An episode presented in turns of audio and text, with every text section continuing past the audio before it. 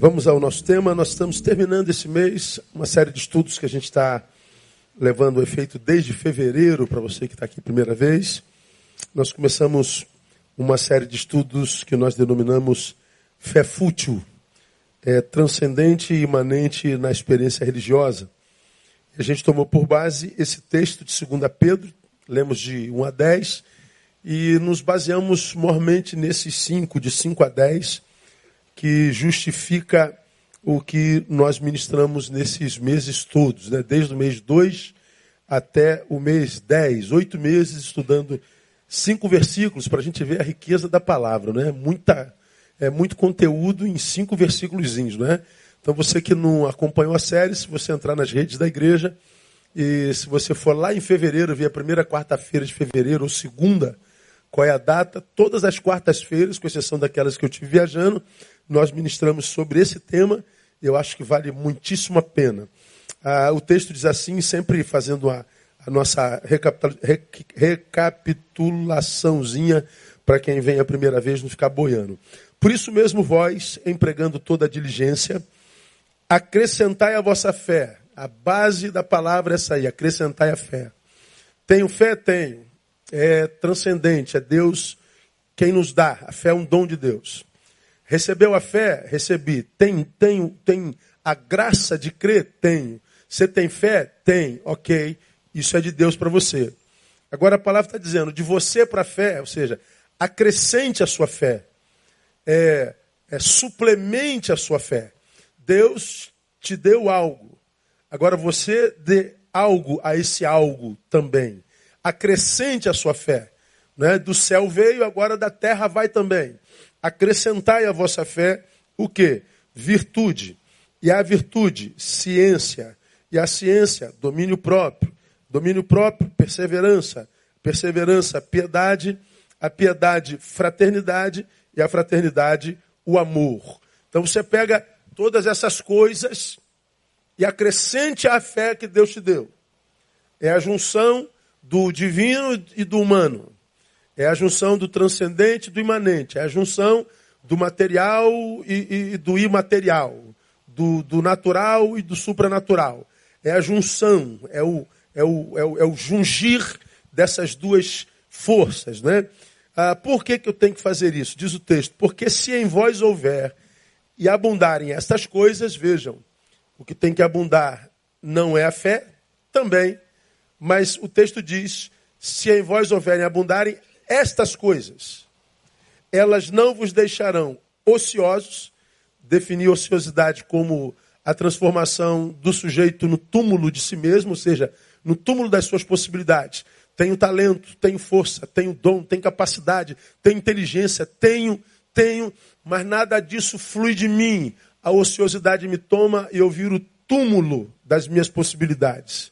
Sou um potencial não desenvolvido não nos deixarão ociosos, nem infrutíferos no pleno conhecimento de, Jesus. Infrutífero, eu tomei o exemplo de uma árvore. É, uma árvore infrutífera é uma árvore frutífera que não dá fruto. Ela é pé de algo, mas esse algo não dá. É uma árvore que não dá fruto. Uma árvore que, que não dá fruto é uma árvore que nunca vai viver plenitude. Na palavra, árvore que não dá fruto é, é cortada e jogada no fogo. Aqui não nos deixará infrutíferos, significa, significa dizer que nós não, nós não frutificaremos se nós não acrescentarmos essas coisas. Ou seja, nós, é, se não acrescentarmos, é, não teremos a capacidade de vivermos plenitude, a sensação de que a gente está é, vivendo no, no, máximo da nossa potencialidade, no máximo da nossa vida, ou seja, que a nossa vida está fluindo mesmo rios de águas vivas. Mas, por que, que eu tenho que fazer isso além da ociosidade e da infrutividade? Ah, vamos lá no verso 10, pula por 10. Portanto, irmãos, procurai mais diligentemente fazer firme a vossa vocação e eleição. Por quê? Fazendo isto, leia comigo, nunca, jamais tropeçareis. Então, quando eu suplemento a minha fé com essas coisas, eu não me torno túmulo de mim mesmo, eu não me torno uma vida infrutífera, e eu não vivo interrupção de processos. Nunca jamais tropeçareis, como eu tenho dito. Você vai, vai, vai, vai, tropeça, cai, volta tudo de novo. Você vai, vai, vai, vai, agora vai, agora vai. Tum, tem que parar de novo, volta. Não, agora eu vou tentar mais uma vez, agora vai dar certo. Tum. Aí chega uma hora que a gente cai tanto, que a gente se equivoca tanto, que a gente não tem mais força para recomeçar. Aí você passa pela vida vendo um monte de gente caída no caminho, gente que tem potencial para fazer 100 não consegue fazer cinco. Ah, com cinco que faz, não morre de fome. Mas poderia estar produzindo cem. Mas caiu tantas vezes, foi interrompido, que ele não tem mais força para recomeçar. Bom, quando a palavra diz acrescenta a tua fé essas coisas, é para que a tua vida não se inviabilize, para que você viva até o fim da vida para que você não morra antes da morte chegar, para que você viva uma vida da qual você tenha prazer, na qual você tenha prazer e que da qual você se orgulhe. Ele em nenhum momento diz que a nossa vida seria vida sem problemas, sem adversidades no caminho. Não, tudo isso acontece, a vida de todo mundo, mas ele está dizendo, a despeito de tudo isso que acontece, eu não me torno ocioso, meu potencial sempre vai ser desenvolvido, a minha vida vai frutificar e eu não vou viver sendo interrompido o tempo inteiro. Eu vou ter a bênção da longevidade e a bênção da permanência. Que coisas são essas que a gente precisa acrescentar à nossa vida? Nós falamos, primeiro, virtude. Vou relembrá-los dos seis, porque a gente entra no, no, na sétima coisa hoje e a gente termina na última quarta-feira. Nós precisamos acrescentar virtude. Lembrando você, a palavra é arete, excelência moral. Tem a ver com é, disciplina, é, perseverança disciplinar. Ser é, é, é, alguém virtuoso é ser alguém que eu usei lá o texto, não alopra. Dá para explicar, pastor? Se tornar a consequência da produção alheia. Ou seja, você vive num tempo onde está todo mundo chutando balde, todo mundo quebrando tudo, todo mundo arrebentando a boca do balão. Aí chega uma hora que você fala, você quer saber? Está todo mundo quebrando tudo? Ah, eu, eu vou chutar o balde. Aí tu aloprou. Você perdeu virtude. Você se tornou na consequência da produção alheia. O exemplo que eu dei foi muito claro, você não tem como esquecer isso. Você ouve uma palavra dessa, diz assim, olha, a partir de amanhã eu vou ser virtuoso, eu vou praticar virtude. Aí você acorda amanhã de manhã cedo, você levanta 4 horas da manhã para pegar o ônibus das 5 para ir trabalhar, e você levanta sobre o efeito da palavra, e você, pô, vou gravar uma palavra de bênção para os meus amigos do Instagram, do Facebook. Aí você grava uma palavra maneira, assim, de, de, de força, de ânimo, fica firme. Aí pega até o ônibus, quando você senta no ônibus para ver o celular, Primeiro comentário. Ih, deixa de ser burro, você entendeu tudo errado, o texto, essa hermenêutica está errada. Pô, você acorda de manhãzinha dizendo, pô, vou abençoar. Primeiro retorno, burro. Aí alguém comenta o comentário. Burro não, isso é quase um jumento. Porque não entendeu nada, tudo errado. Aí o terceiro comentário, outra bomba na tua vida. Aí daqui a pouco tu entra lá, burro é tua mãe, jumento é tua avó, vagabundo, salafrário. Aí você que começou dando uma palavra de bênção, daqui a pouco está xingando igualzinho, xingaram você. Você se transforma neles.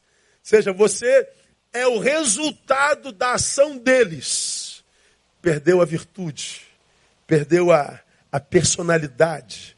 É, ser virtuoso é não ser parte da massa que foi contaminada por um pouco de fermento. De fermento. Lembra?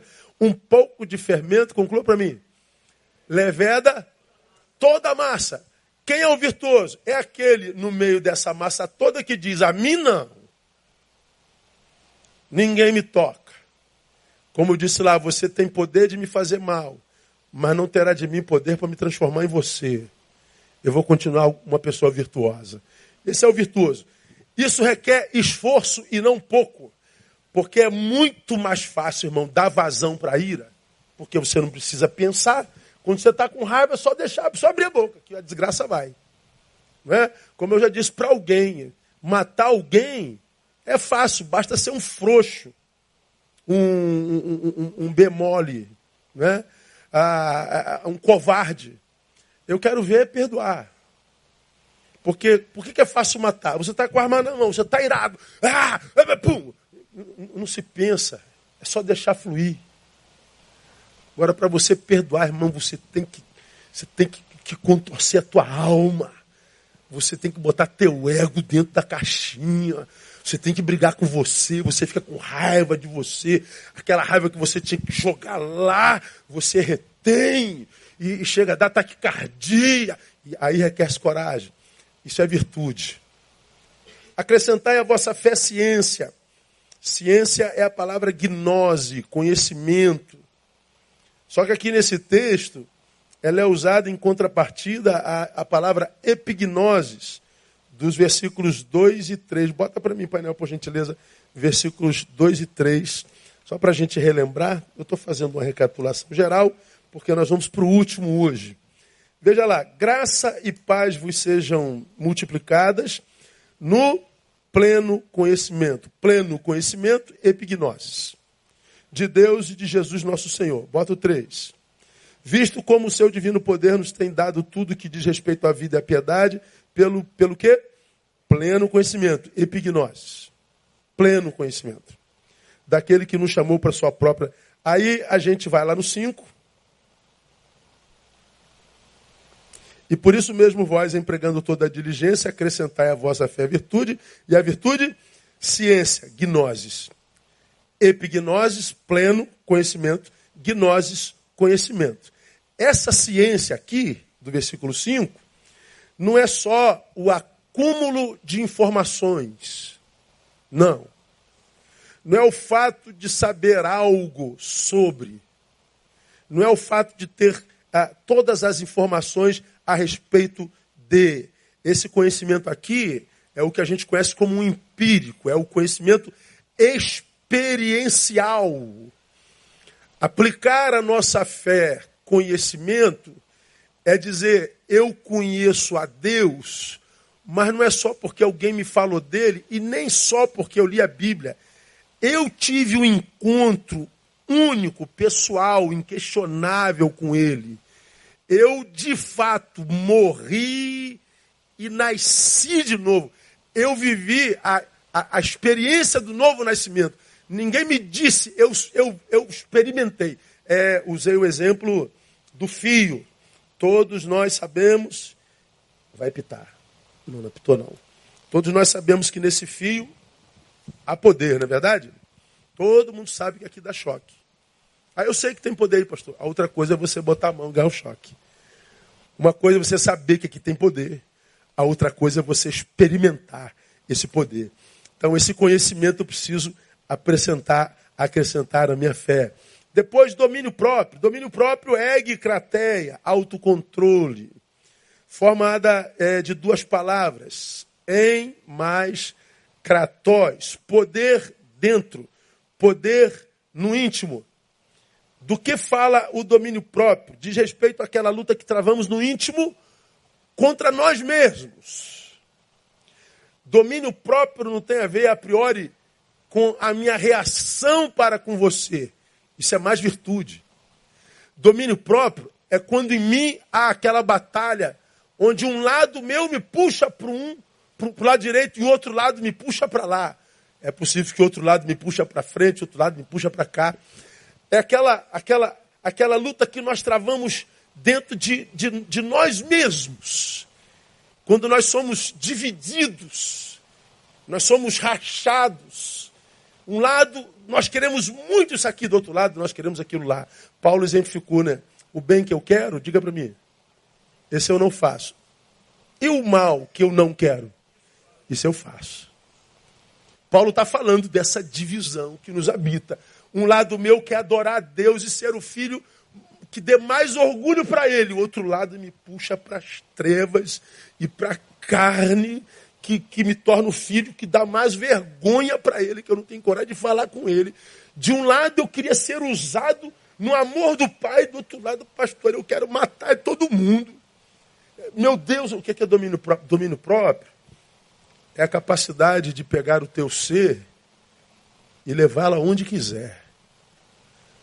Colocá-la a serviço de quem você quiser. É emprestá-lo como servo ao Senhor que você quiser. Domínio próprio. E lembra que domínio próprio é um dos frutos do Espírito Santo. Por que, que o Espírito Santo nos daria um dom chamado domínio próprio?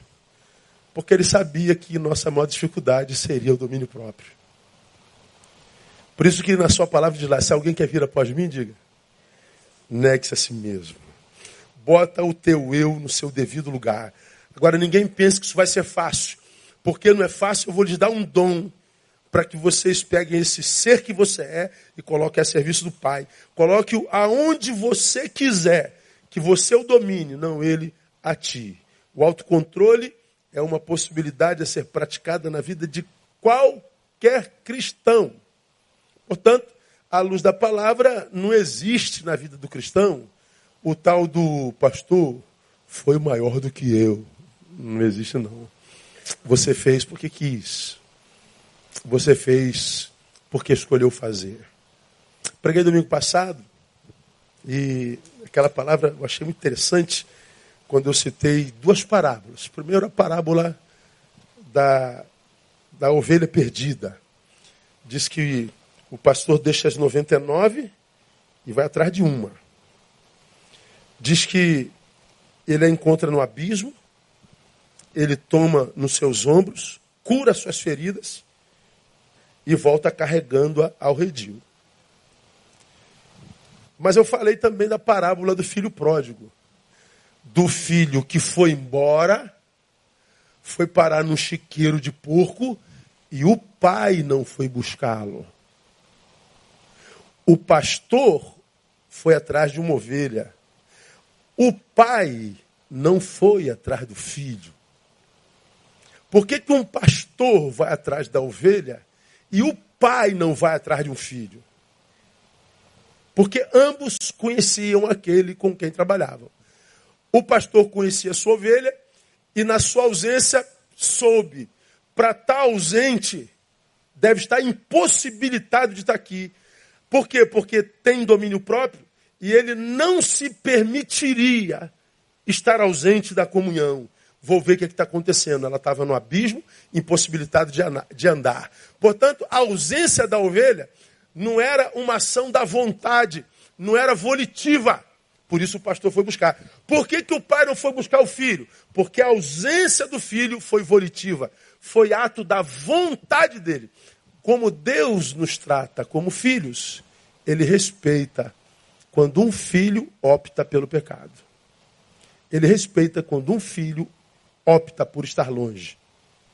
Porque é, no espírito nós temos domínio próprio, nós fazemos o que quisermos. É, ouça esse texto todo lá, porque fiquei três quarta-feiras nesse, nesse domínio próprio. O outro é perseverança. Perseverança é a palavra upomone, que significa literalmente ficar para trás. Isso aqui para mim foi o mais brilhante de todos. É, é, é, é estar fixo por opção durante a minha vida inteira. Eu sempre pensei perseverança exatamente o oposto disso. Está todo mundo indo, indo, indo para a esquerda e, e, e, e, eu, não, eu não vou. Eu, eu, eu vou para a direita. Ou, não, ao contrário. Eu estou aqui parado e todo mundo me empurrando para um lado. E, e, eu pensava, persevera, Neil, fica firme. E eles me empurravam para um lado, fica firme, Neil. Me empurravam para outro lado, fica firme, Neil. Perseverar é ficar lutando contra o vento que me empurra para lá e para cá. Não, é, é diferente. Não há forçação nenhuma. A palavra rupomone significa literalmente ficar para trás. A vida está seguindo o seu fluxo. Esse fluxo tem cara de modernidade, pós-modernidade, liberdade, intelectualidade, mas tudo vivido longe de Deus. E você tem a liberdade de poder viver tudo isso. Mas a Bíblia diz, né, eu fica para trás. Não, não vai com eles, não. Isso tudo é aparência. Isso tudo é circo. Isso tudo é máscara. Eu sei que há em você algo que te tenta a seguir o fluxo dessa vida longe de Deus. Fique para trás.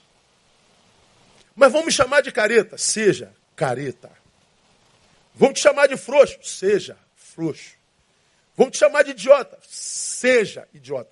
Fique para trás. Perseverar é não seguir o fluxo do mundo. É literalmente ficar para trás. Ninguém está te empurrando e você está lutando para ficar, não. Estão indo voluntariamente, ninguém está te puxando, ninguém está te empurrando. Você optou por ficar para trás.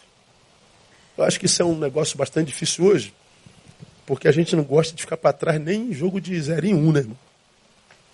É jogo de porrinha da briga. Então, é, é, a gente tem que aprender a viver perseverança. A outra é piedade, Eusebeia. Eusebeia é bom temor, reverência para com Deus. Ah, aquele que cumpre o seu dever. A piedade, o bom temor, ele produz na pessoa o desejo de agradar a Deus, sem que isso dependa de liturgia religiosa, sem que isso dependa de credos, doutrinas, vigilância, mas ele tem o desejo real de servir a Deus na sua consciência. Uma consciência pura, pia. O piedoso não vai a culto apenas, ele é o próprio culto a Deus. Ele não precisa de vigilância, ele não precisa de regras, ele não precisa que lhe deem ordem. Ele é aquele que cumpre a ordem que não foi dada. Isso é consciência. Está aqui, na consciência dele. Está aqui. Ninguém precisa fazer nada. Esse é o piedoso. Não é? Então, o seu amor, ele, ele, ele, ele mostra através da sua conduta. Ficamos na semana passada em fraternidade. Fraternidade é Filadélfia, amor ao irmão. E como nós mostramos aos irmãos, virtude, ciência, domínio próprio, perseverança, piedade. Todos os dons, todos os talentos, todos os suplementos que me capacitam a mim para me relacionar com Deus. São todos subjetivos. Aonde todos eles vão desembocar? Na fraternidade, que é amor ao irmão.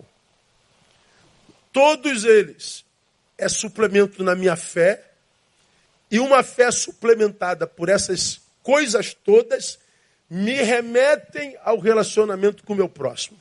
Fraternidade, amor ao irmão. Tudo subjetivo desemboca no coletivo, no prático.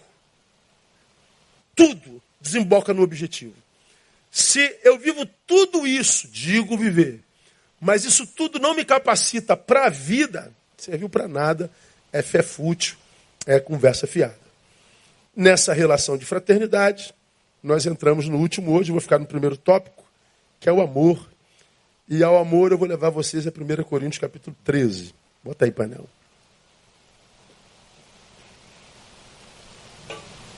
Essa palavra que eu vou ministrar a partir de hoje, até a última quarta-feira, eu ministrei a nossa igreja num domingo há, há seis anos atrás. E é uma palavra que me abençoa tanto, porque acho que ela nunca foi tão necessária para um tempo como o que a gente vive hoje, de tanto ódio, de tanta briga, de tanta luta, de tanta ira, de tanta, tanta mágoa, a gente está cheio disso. E essa palavra nos abençoa muito. Diz assim o texto, olha só. Ainda que eu falasse as línguas dos homens e dos anjos, não tivesse amor, seria como o metal que soa ou como símbolo que retine. E ainda que tivesse o dom de profecia, conhecesse todos os mistérios e toda a ciência, e ainda que tivesse toda a fé de maneira tal que transportasse os montes e não tivesse amor, nada seria. Ainda que distribuísse todos os meus bens para o sustento dos pobres, e ainda que entregasse o meu corpo para ser queimado, não tivesse amor, nada disso me aproveitaria. O amor é sofredor, é benigno, não é invejoso. O amor não se vangloria, não se soberbece, não se porta inconvenientemente, não busca seus próprios interesses, não se irrita, não suspeita mal, não se regozija com a injustiça, mas se regozija com a verdade. Tudo sofre, tudo crê, tudo espera, tudo suporta. O amor jamais acaba. Mas havendo profecias, serão aniquiladas. Havendo línguas, cessarão. Havendo ciência, desaparecerá. Porque em parte conhecemos, em parte profetizamos. Mas quando vier o que é perfeito, então o que é em parte será aniquilado. Quando eu era menino, falava como menino, sentia como menino, discorria como menino, mas logo que cheguei a ser homem, acabei com as coisas de menino. Porque agora vemos como por espelho, em enigma, mas então veremos face a face. Agora conheço em parte, mas então conhecerei plenamente, como também sou plenamente conhecido. Agora, pois, permanecem a fé, a esperança, o amor. Estes três, mas o maior destes é o que, irmão? É o amor.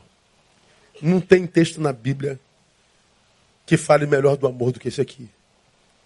Eu não sei se acontece com você, mas hoje quando a gente fala de amor, é como se a gente falasse assim de uma coisa tão distante da gente.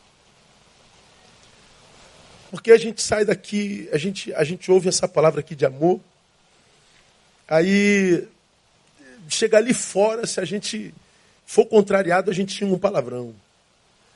A gente ouve aqui de amor, você chega em casa, mas se não tiver o último pedaço do bife, teu irmão comeu, briga.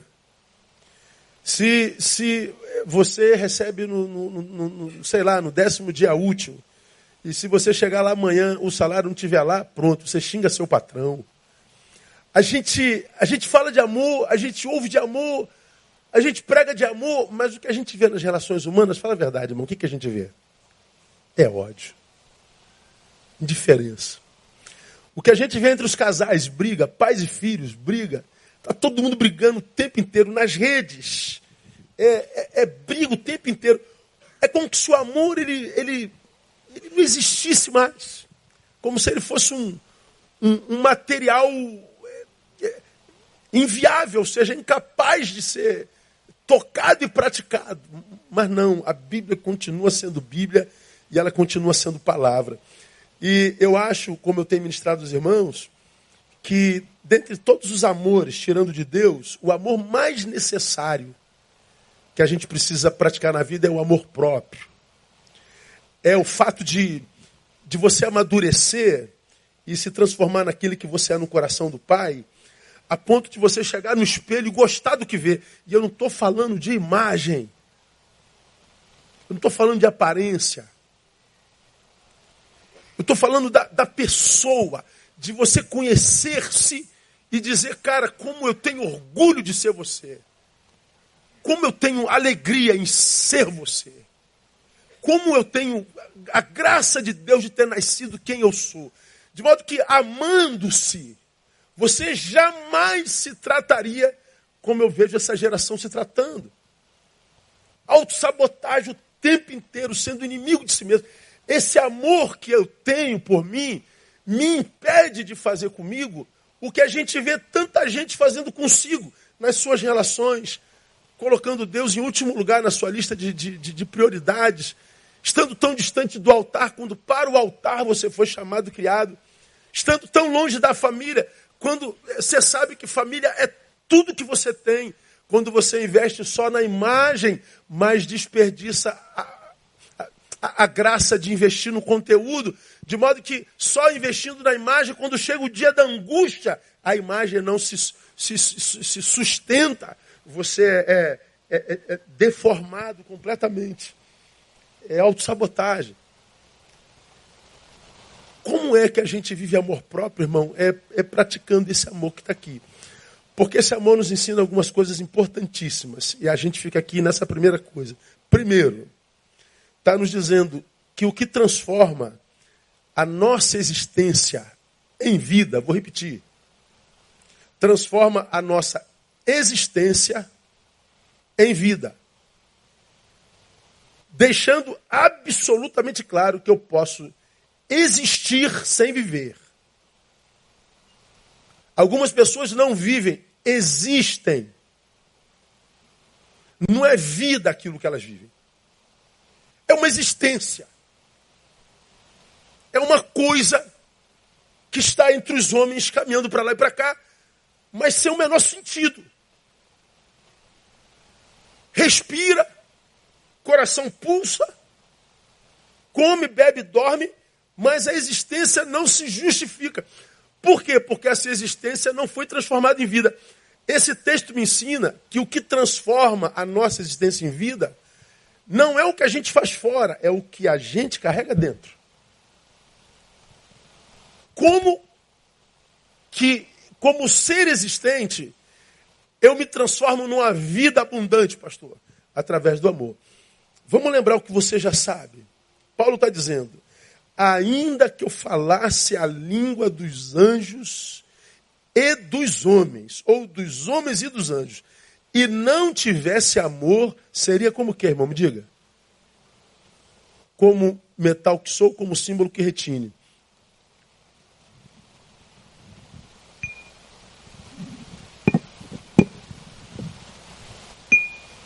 Deu para ouvir? Quanto tempo dura esse retinir? Menos de um segundo, não é?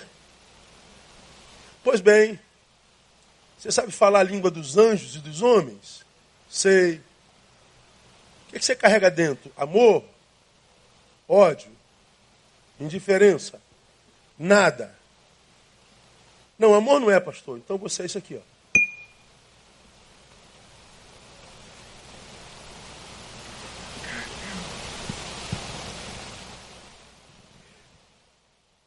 E quando ele fala a língua dos anjos dos homens, Paulo está falando, eu sou capaz de acabar com um litígio entre céu e terra. A língua dos homens e a língua dos anjos, ele está dizendo, o céu diz uma coisa e os homens entendem outro, porque os homens não estão entendendo a língua dos céus. De modo que quando os homens falam aos céus, os céus não têm a retribuição da fala. Então é que como que o céu não entendesse o que eles estão querendo dizer. Então há um litígio entre céu e terra. Entre o Neil, com a sua capacidade diplomática e dialogal, diz assim, Senhor, eu quero interpretar a minha geração diante de ti. O que esse povo está dizendo é isso, Senhor. Aí o Senhor entende a terra e perdoa a terra e abençoa a terra. Eu posso acabar com o litígio entre céu e terra. Neil, que coisa maravilhosa. Tem amor dentro de você? Não. Você não é nada. A língua dos homens é, eu posso ver um marido e mulher não se entendendo mais, eles não falam mais a mesma língua. Entra o Neil no meio e eu traduzo o marido para a esposa, a esposa para o marido e eu salvo uma família. Salvou uma família? Tem amor dentro, Neil? Não. Você salva a eles, mas se perde. Pais e filhos em litígio. Entra o cara que sabe falar a língua dos homens. Ressalvou a relação de pai e filho. Nações em litígio, em guerra, produtoras de morte. Entra o diplomata Neil e faz a paz entre o Oriente e o Ocidente. Tem amor, Neil? Não. Não é o que eu faço fora. Eu posso ter as mais importantes produções ser um homem absolutamente importante e útil, miseravelmente infeliz. Ainda que eu tivesse o dom da profecia, olha os dons. Profecia. Conhecesse todos os mistérios, toda a ciência. Ainda que eu tivesse toda a fé, de maneira tal que transportasse os montes, não tivesse amor, nada seria. Profecia, a capacidade divina de antever futuro, de modo que eu nunca seria pego na vida de surpresa. Se eu tivesse todos os mistérios, eu conhecesse toda a ciência, ou seja, se eu tivesse respostas para todas as perguntas humanas, se eu tivesse fé a ponto de fazer uma montanha sair do lugar, fazer um câncer sair de um corpo, fazer uma doença terminal sair de outro. Tem amor dentro, Neil, você cura a todos e morre infeliz. Porque não é o que você faz fora, não é a tua religiosidade que te transforma de existente a vivente. Ainda que eu distribuísse todos os meus bens para o sustento dos pobres, ou seja, eu fosse um bilhardário que me transformasse num hippie, distribuindo meu dinheiro para o bem de todos os necessitados. Eu fosse o maior de todos os filântropos do universo. Que coisa linda, Neil. Tem amor dentro? Não, você é um infeliz. Ainda que eu entregasse o meu corpo para ser queimado, ou seja, eu me tornasse um mártir. Foi por amor, Neil? Não, não foi não. Então você morreu como sacrifício ao nada. Ah, quando Deus usa Paulo para falar sobre isso, ele diz lá: nada serei, embora muito farei. Eu posso fazer tudo, mas sem ser nada. Por quê? Porque à luz desse texto, sou enquanto amo. Eu não morro quando a morte chega, eu morro quando o amor se vai. Eu morro quando perco a capacidade de amar. Quando o amor vai embora, eu morri. Agora eu não vivo mais, eu existo. Eu estou passando pela vida, mas a vida não passa por mim. A minha vida perde sentido.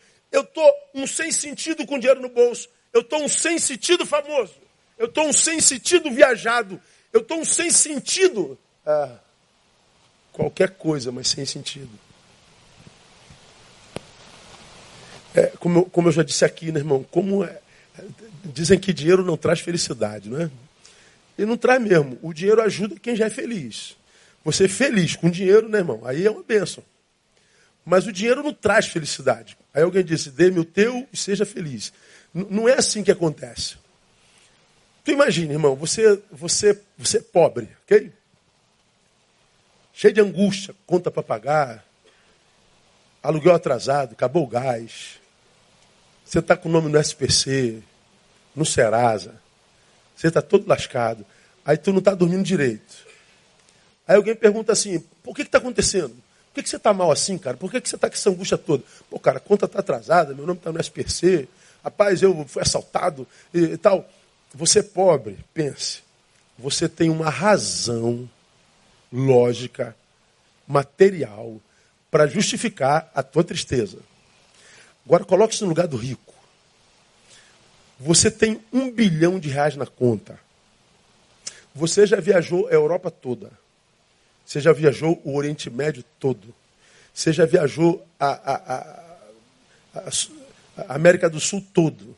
Você já comprou todas as mansões possíveis. Você já comprou todos os iates possíveis. Você já não tem mais aonde ir, nem aonde comprar. Mas está com o mesmo vazio, com a mesma angústia, com a mesma tristeza. Aí alguém te pergunta, por que, que você está assim? Que desculpa você dá? Não dá. Porque como você aprendeu domingo, o dinheiro compra tudo, menos o essencial, né? O dinheiro compra uma cama king size, mas não compra o sono. Compra homens e mulheres, não compra seu amor nem sua amizade. Compra livros, não compra sabedoria. Compra remédios, não compra saúde. Compra casas, mas não tem dinheiro, poder para botar um lar dentro. O dinheiro compra tudo, só não compra o essencial à vida. O que Paulo está dizendo, que o Espírito Santo diz através de Paulo, é o seguinte: você quer viver uma vida que vale a pena? Não permita que esse mundo presente incapacite você de continuar amando. E isso não é fácil por quê? Porque odiar hoje é lógico. A gente tem raiva de gente e tem razão para ter raiva dessa gente. Diga que não tem, irmão. Pastor, eu odeio fulano de tal. Veja se você não tem razão para odiar esse fulano de tal. Mas Paulo está dizendo, esse ódio não mata só esse ser em você, mata você também. Porque você é enquanto ama. Se você não pode amar esse cara sentimentalmente, perdoa esse cara para que ele saia de dentro de você, porque você está cometendo suicídio matando alguém no teu peito. Aí você fala assim, não, pastor, mas eu, eu, não, vou, eu não vou levar desaforo para casa, eu arrebento minha boca. Pastor, você deu o número, eu dou nota. Eu não quero, eu não, não, não, vou, não vou dar um de, de frouxo para a vida, não. Pois é, aí você vai como valentão para a vida, tendo que ser feliz no Facebook, tirando foto da tua marra, mas tendo que se encontrar contigo no travesseiro no final da noite, cheio de angústia. E daqui a pouco dormindo só à base de barbitúricos, sem ter prazer de acordar amanhã de manhã de novo. Está vendo o que está acontecendo com essa geração? Geração suicida, ansiosa, deprimida, angustiada, vazio. A angústia atropelando essa geração. Você conhece a palavra, está sabendo que eu sou enquanto amo, o ódio virou uma razão em você, e o texto está dizendo: abre mão da tua razão. E não seja um habitáculo do ódio. Agora, para a gente não ser um habitáculo do ódio, a gente tem que lutar contra a gente, né? O problema é que a gente não tem encontrado umas pessoas com forças para lutar contra si, para praticar o que Jesus disse: negue-se a si mesmo. O teu si mesmo está dizendo o quê? O que, que o teu eu está dizendo? Pastor, eu quero pegar o pescoço, eu quero me vingar. Negue-se a si mesmo. Não faça esse mal com você. Por que não, pastor? Porque eu morro quando eu paro de amar. E mais, se eu não amo, eu odeio ou sou indiferente. Quem ama, produz. Quem é indiferente, produz. Quem odeia, produz. Tem jeito. Quem ama, semeia amor. Quem odeia, semeia o ódio. Quem é indiferente, só nega o bem. Semeia o nada. Quem semeia ódio, colhe, ódio. Quem semeia amor, colhe amor. Quem semeia o nada pela indiferença, só nega o bem, peca. Porque quem sabe fazer o bem não faz, comete pecado. E se você não plantou nada, não colhe nada. Ou seja, o indiferente é aquele que está matando antecipadamente o seu futuro.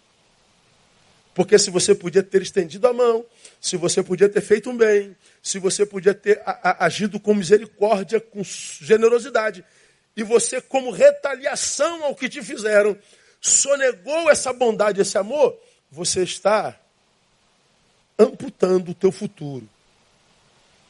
Quando chega lá na frente, tua vinda degringolou. E aí você pergunta, meu Deus, como é que eu fui chegar aqui? O que, que eu fiz com a minha vida para ter chegado aqui? Aí é que vai o mistério, irmão. Todo mundo que está vivendo um agora ruim, está mal, está na pior, não entende por que está na pior, pergunta, meu Deus, que mal eu fiz a quem? é, de repente você não fez mal a ninguém. Você só sonegou um bem possível. Você foi indiferente. Você se recusou hoje a plantar a semente do amanhã. Está dando para entender isso, igreja? Meu não. Não é só a prática do mal, é a ausência do bem. É o serviço que poderia ter feito. É a contribuição, é a estender da mão, é o abraço, é o perdão. Isso tudo é semente lá para frente. Mas a gente abre mão por indiferença. Porque só recebi pancada, pastor. Fui traído, eu fui machucado. Pois bem, eles fizeram isso contigo, plantaram a semente que você carrega dentro. O que transforma a nossa existência em vida é o que a gente carrega dentro. Não é o que a gente faz fora, não. E eu vou te dizer, irmão, no mundo como esse nosso, a gente, a, a gente é bombardeado o tempo inteiro, é só é só desgraça. Que notícia que eu te dei, que eu te mostrei hoje? No, no a gente estava lá no hospital, aí eu, eu mostrei. Ah, o, o, o, marido que trancou a mulher dentro de casa e queimou a mulher viva, você viu isso? Ele botou fogo na casa e matou a mulher queimada. Ela e uma amiga.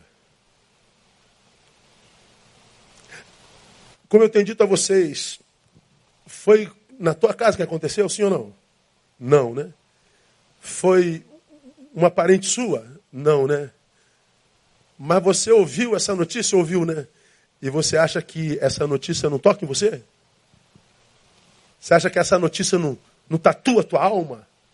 Junta com do pai que matou o filho, e, e, e do fulano que matou a mulher, e, e, do outro que matou a criança, e, não sei de quem, não sei quem, e do Supremo que soltou não sei quem, e, do, do delegado que soltou não sei quem. A gente só vê desgraça, desgraça, desgraça, desgraça. Chega uma hora que você está empanturrado e cheio de ira contra esse tempo.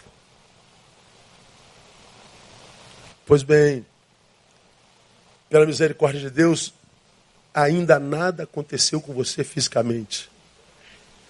Mas tudo que acontece na sociedade toca em você. Entra em você. Como é que a gente, pastor, se mantém vivo nesse mundo de tanta morte, é, não permitindo que os frutos dessa morte toda me impeça de continuar sendo uma habitação do amor. E como você já aprendeu aqui mil vezes, e aprendi isso há 20, e, e, e ouvi isso há 27 anos, o amor do qual a Bíblia fala não é esse amor sentimental, que faz a gente sentir uma coisinha boa pelo outro o tempo inteiro, essa paixãozinha é, é, é, infantil, não tem nada a ver com sentimento. Esse amor é vida praticada. O amor é atitude. De modo que, quando a Bíblia diz que eu devo amar, inclusive, aos meus inimigos, claro que ele não está falando de sensação. Você não pode sentir esse amor, paixão pelo inimigo. Você sente por ele é raiva. Então, como é que eu amo o meu inimigo? Eu sirvo o meu inimigo. Eu sirvo. Se, eu, se ele precisar de mim, ele tem. Essa mensagem soa assim, tão fora do contexto, que a gente diz: meu Deus, pastor, o evangelho está virando uma utopia. Eu também acho. Mas uma utopia é, incrivelmente praticável. E portanto, só para quem nasceu de novo mesmo. Então, o texto está me dizendo que é o amor que faz da vida vida. Termino mostrando uma ilustraçãozinha para vocês de um executivo que deixou o trabalho. Coloca aí, painel, para a gente terminar.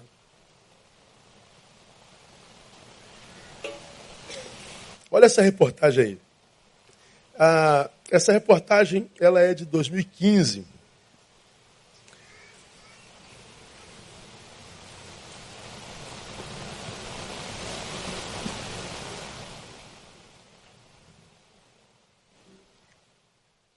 Aí. Executivo se demite após receber carta da filha de 10 anos com lista de coisas que ele já perdeu na vida dela. Sobe a reportagem. Ah, com a vida moderna, os pais têm pouco tempo para acompanhar o que O executivo Mohamed El Erian, conhecido com, internacionalmente como guru de investimento, vai vendo, chocou o mundo ao pedir demissão de seu cargo na empresa de gestão de investimento Pinco a razão do afastamento ocorreu em virtude de uma carta de sua filha de 10 anos apontando 22 acontecimentos importantes em sua vida que seu pai deixou de presenciar por estar sempre ocupado com o trabalho. A vontade de largar o emprego surgiu há um ano, quando Mohammed dava orientações à filha como escovar os dentes e ela não obedecia. Ela então me pediu para esperar um minuto. Foi ao quarto, voltou com um pedaço de papel. Era uma lista em que ela tinha compilado os eventos e atividades importantes que eu havia faltado devido ao compromisso no trabalho, diz ele. Na carta, a filha mencionou que o pai perdeu seu primeiro dia de escola, primeiro jogo de futebol, recitais, um desfile de Halloween. Vai subindo. Por, para o executivo, sempre havia uma boa desculpa para sua ausência em casa, com reuniões importantes, viagens, telefonemas, compromissos de idade. Mas, no fundo, ele percebia, é, percebia que estar com sua família era mais importante que tudo isso. Por isso decidiu modificar sua vida profissional e pedir demissão da gestora de investimento que administra aproximadamente, leia comigo, 2 trilhões de dólares. Ele pede demissão de um cargo onde ele administrava 2 trilhões de dólares. Quanto em reais isso dá? Depois você faz a conta. Não, dá, nem, dá, nem cabe os números, né? nem cabe. Mas você, por, chamaram no Dilo. Por quê? Porque minha filha está crescendo e eu não vi. Você vai abrir 2 milhões, mão de 2 trilhões de dólares para ver um filho crescer? Vou. Depois você lê essa reportagem toda.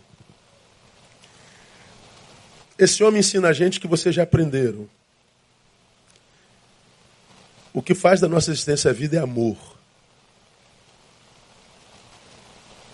Ele chegou à conclusão porque que se minha filha tivesse morrendo, eu gastaria tudo que eu conquistei para tentar salvar a vida dela. Mas já que a minha filha está viva, eu vou gastar a minha vida com ela. Ele trocou o que você aprendeu, o que tem preço, pelo que tem valor. Quanto custa a sua empresa? 2 trilhões de dólares. Tem preço? Tem. Então não tem valor, dá para viver sem isso. Quanto custa a saúde da tua filha? Não tem preço. Não tem preço, então tem valor. Isso é o que faz da vida a vida. O que, que acontece conosco hoje, irmãos? Tudo que é amor para nós, a gente coloca em segundo plano porque a gente quer ganhar dinheiro, a gente quer ficar famoso, a gente quer ter, a gente quer aparecer, a gente quer ter. A gente se separa da mulher com a qual a gente casou há tantos anos atrás, sem ter um centavo. Agora a gente se separa por causa dos muitos centavos que a gente tem. Pessoas se separando com tanto ódio que parece que nunca se amaram. Famílias rompendo por causa de centavos, por causa de bens, por causa de coisas idiotas. Como que se essas coisas que nos separam fossem mais importantes do que o amor que nos unia. Aí você vê gente passando de relação em relação, relação em relação, relação em relação, tentando ser feliz de novo, achando amor, quando amores não precisavam ter acabado se a gente regasse esse amor todo dia. Se a gente, com amor próprio, amasse o amor que a vida que Deus nos deu. Se a gente, com amor próprio, abrisse mão da moto, do carro, que tem preço, para estar com o filho, com a filha, com a esposa, com o marido, com Deus, com o que faz a manutenção do amor em mim, que fazendo a manutenção do amor em mim, transforma minha vida numa vida que será vida até o fim da vida. Que me faz ir para a cama com alegria, porque eu vou me deitar e dormir, porque o Senhor vai me suster, como diz o salmista. Porque para alguns ir para a cama é um inferno, porque lá a, mente fica rebobinando o fracasso da vida, as adversidades do dia, as angústias da alma, e fica rolando na cama para lá e para cá, para cá e para lá, para lá e para cá. Chega uma hora que a cama é um inferno. Tem que viver como um zumbi. Que vida é essa? Se eu tenho a possibilidade de viver vida até o fim da vida, com todas as agruras da existência, com todas as adversidades do mundo, se a pedagogia do reino me ensina e me capacita para isso, por que, que eu abriria a mão do que tem valor por aquilo que tem preço? Falta de amor próprio. Então eu, eu não consigo, irmão, é, por exemplo, como pastor, é, pastorear como tantos dos meus colegas que querem resolver o problema de uma autogestão equivocada de anos numa vida pessoal com uma oração de milagre. Você vive dissolutamente, larga a mão da, de Deus, do filho, da filha, do esposo, da esposa, vai como filho pródigo, querendo só prazer na vida, zoação, cai no chiqueiro como ele. Vai viver uma porcaria de vida. Depois volta para a igreja, um trapo humano, aí encontra com um sacerdote que diz: Deus vai mudar a tua sorte com uma oração. Quer uma prova disso? Panel, vê se você acha aí. É, cure a sua depressão em três minutos. Uma igreja estava numa praça da cidade do Rio de Janeiro, com algumas tendas com a placa Vença sua depressão em três minutos. Ou seja, é, você vence isso magicamente com uma oração. Propaganda enganosa, mentira, usando o nome de Deus para enganar a gente que já está sofrida. Vê se acha aí. Não se cura a depressão em três minutos. Olha lá, achou? Fique livre da depressão em três minutos. Sem remédios, sem internação e gratuito. Ah, pastor, o senhor que não tem fé, vai lá e seja curado em três minutos. Vai lá. Vai lá acreditando que depressão é só problema de demônio, não é um problema humano, não é um problema de alma, de afeto. Vai lá, diga para Jesus no Getsema, Deus, se for possível, afaste de mim. Diz que é demônio. Diz que o suor se transformado em sangue não é ansiedade, não é angústia. Cura o diabo de Jesus em três minutos. Cura a ansiedade, a angústia, a deprê de Elias, quando diz, Senhor, já basta, toma minha vida. Diz que Elias estava endemoniado.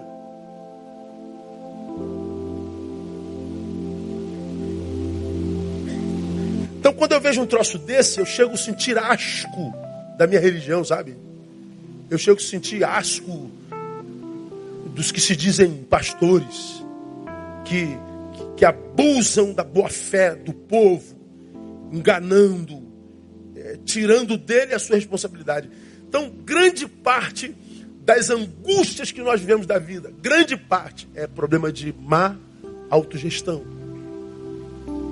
Colocamos prioridades erradas. O mestre diz: "Mais buscai primeiro o quê? O reino de Deus e as outras coisas serão acrescentadas". Então ele está dizendo: você tem direito a sonhar com todas as coisas, desde que elas não tirem o reino de primeiro lugar. E mais, coloca o reino em primeiro lugar, que das tuas coisas cuido eu. Nós tiramos o reino do seu lugar e vamos correr atrás das coisas. Nós conseguimos as coisas, as coisas não trazem vida para a nossa vida, porque nós tiramos o reino do primeiro lugar. Aí a gente volta para o reino com essas coisas todas. Aí aparece um pastor e diz assim: Vamos curar a tua desgraça de, de má gestão em três minutos. Mentira. Mentira. O bendito do Geazi, quando Naamã foi com aquela, aquele caminhão de ouro e prata para dar para Eliseu, para curá-lo, ele diz: Não, o teu problema não é banho, toma banho lá no rio que você vai ficar curado. Ele mergulha sete vezes e é curado. E volta com o seu dinheiro todo. Aí vai o moleque: Ó, oh, meu senhor mudou de ideia, deixa o dinheiro aqui. Aí o cara deixou o dinheiro. Aí na irmã, Geazi volta todo serelepe. O profeta fala assim: Estava onde, moleque? É, eu estava por aí. Aí aonde? O profeta já sabia que ele tinha pego o dinheiro. Porque ele amou demais as coisas. O que, que aconteceu com ele? Quem lembra? A lepra de Naamã pegou nele.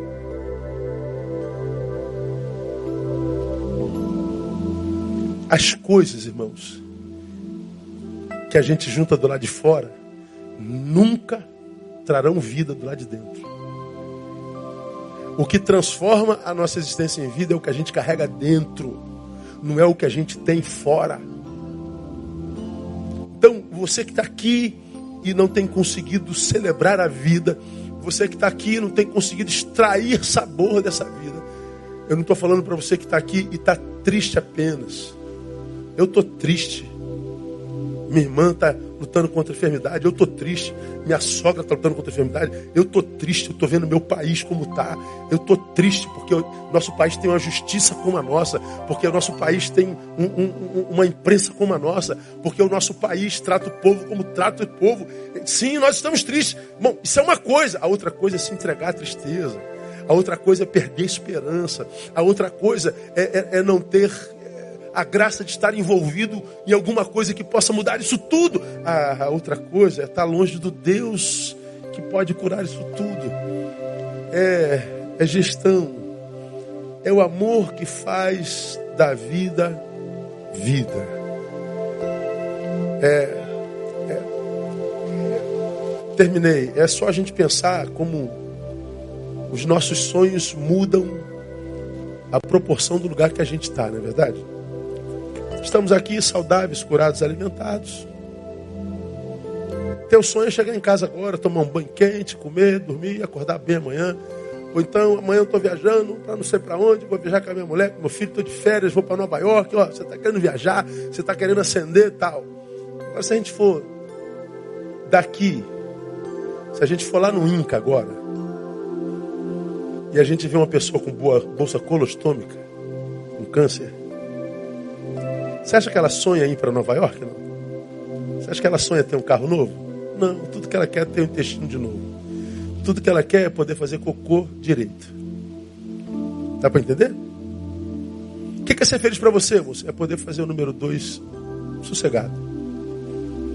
Se você for no Inca pegar um homem que está com, com, com câncer na próstata desse tamanho e não está podendo fazer urinar sossegado, o que você mais deseja na vida, moço? Só poder fazer xixi em pé.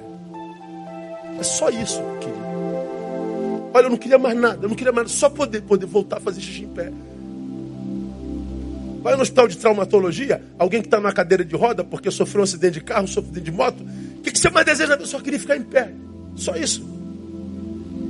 Eu não queria nem mais correr, não, pastor. Eu só queria poder ficar em pé e andar com uma muletazinha. Se pode, pastor, se eu ficasse assim, isso já seria o meu maior sonho. Pois é, nossos sonhos mudam a proporção do lugar onde a gente está. Não são coisas, gente. É o que possibilita a vida. Por que quem tem uma bolsa colostômica sonha em fazer o número 2 sentadinho bonitinho? É porque ele teria voltado para a vida normal. Por que, que o outro sonha em fazer xixi em pé? Porque ele voltaria para a normalidade. Por que, que o outro não quer nem correr, só quer andar? Porque ele voltaria para a normalidade. Você está plenamente normal, tem tudo que eles sonham, mas não está feliz. Pular para mim é bobeira. Para ele, seria o maior de todos os sonhos. Enxergar vocês e ver a vida, saber que aquele painel é vermelho, saber que essa caixa é preta, esse teto é branco, para mim não significa nada. Mas para quem está com glaucoma, a dois passos da cegueira, seria tudo na vida. Portanto, o tudo da vida dele você já tem de sobra. Por que, que não é feliz? Porque não celebra essas coisas que têm valor e não têm preço. Então a minha oração, minha igreja, que com toda a alma, com todo amor do meu coração, eu, eu digo que Deus lhe dê a graça transcender esse, esse modus vivendi que a gente tem hoje. Que Deus te dê a graça de viver o que Jung disse, de individuação essa massa doente exibida, que você transcenda ela assim, ó, com a graça de Deus, que Deus te dê a capacidade de amar, de servir, de ser generoso, de participar, de estender a mão, e nunca de se diluir nessa massa que, que odeia, que apedreja, que xinga, que humilha, que critica sem dar solução, que, que, que, que, que desobedece, que é ingrata. Não, fique quieto. É, Semeia a semente do teu futuro. Constrói o teu futuro agora. Para que quando o futuro chegar a virar hoje, você tenha como hoje um hoje do qual você se orgulhe e tenha prazer. Que Deus nos abençoe para isso. Vamos aplaudir a Ele, vamos embora. Aleluia. Vamos ficar em pé.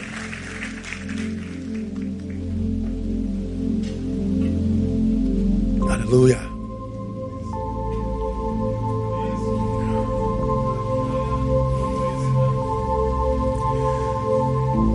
Oh Deus, nos ajuda a praticar a tua palavra.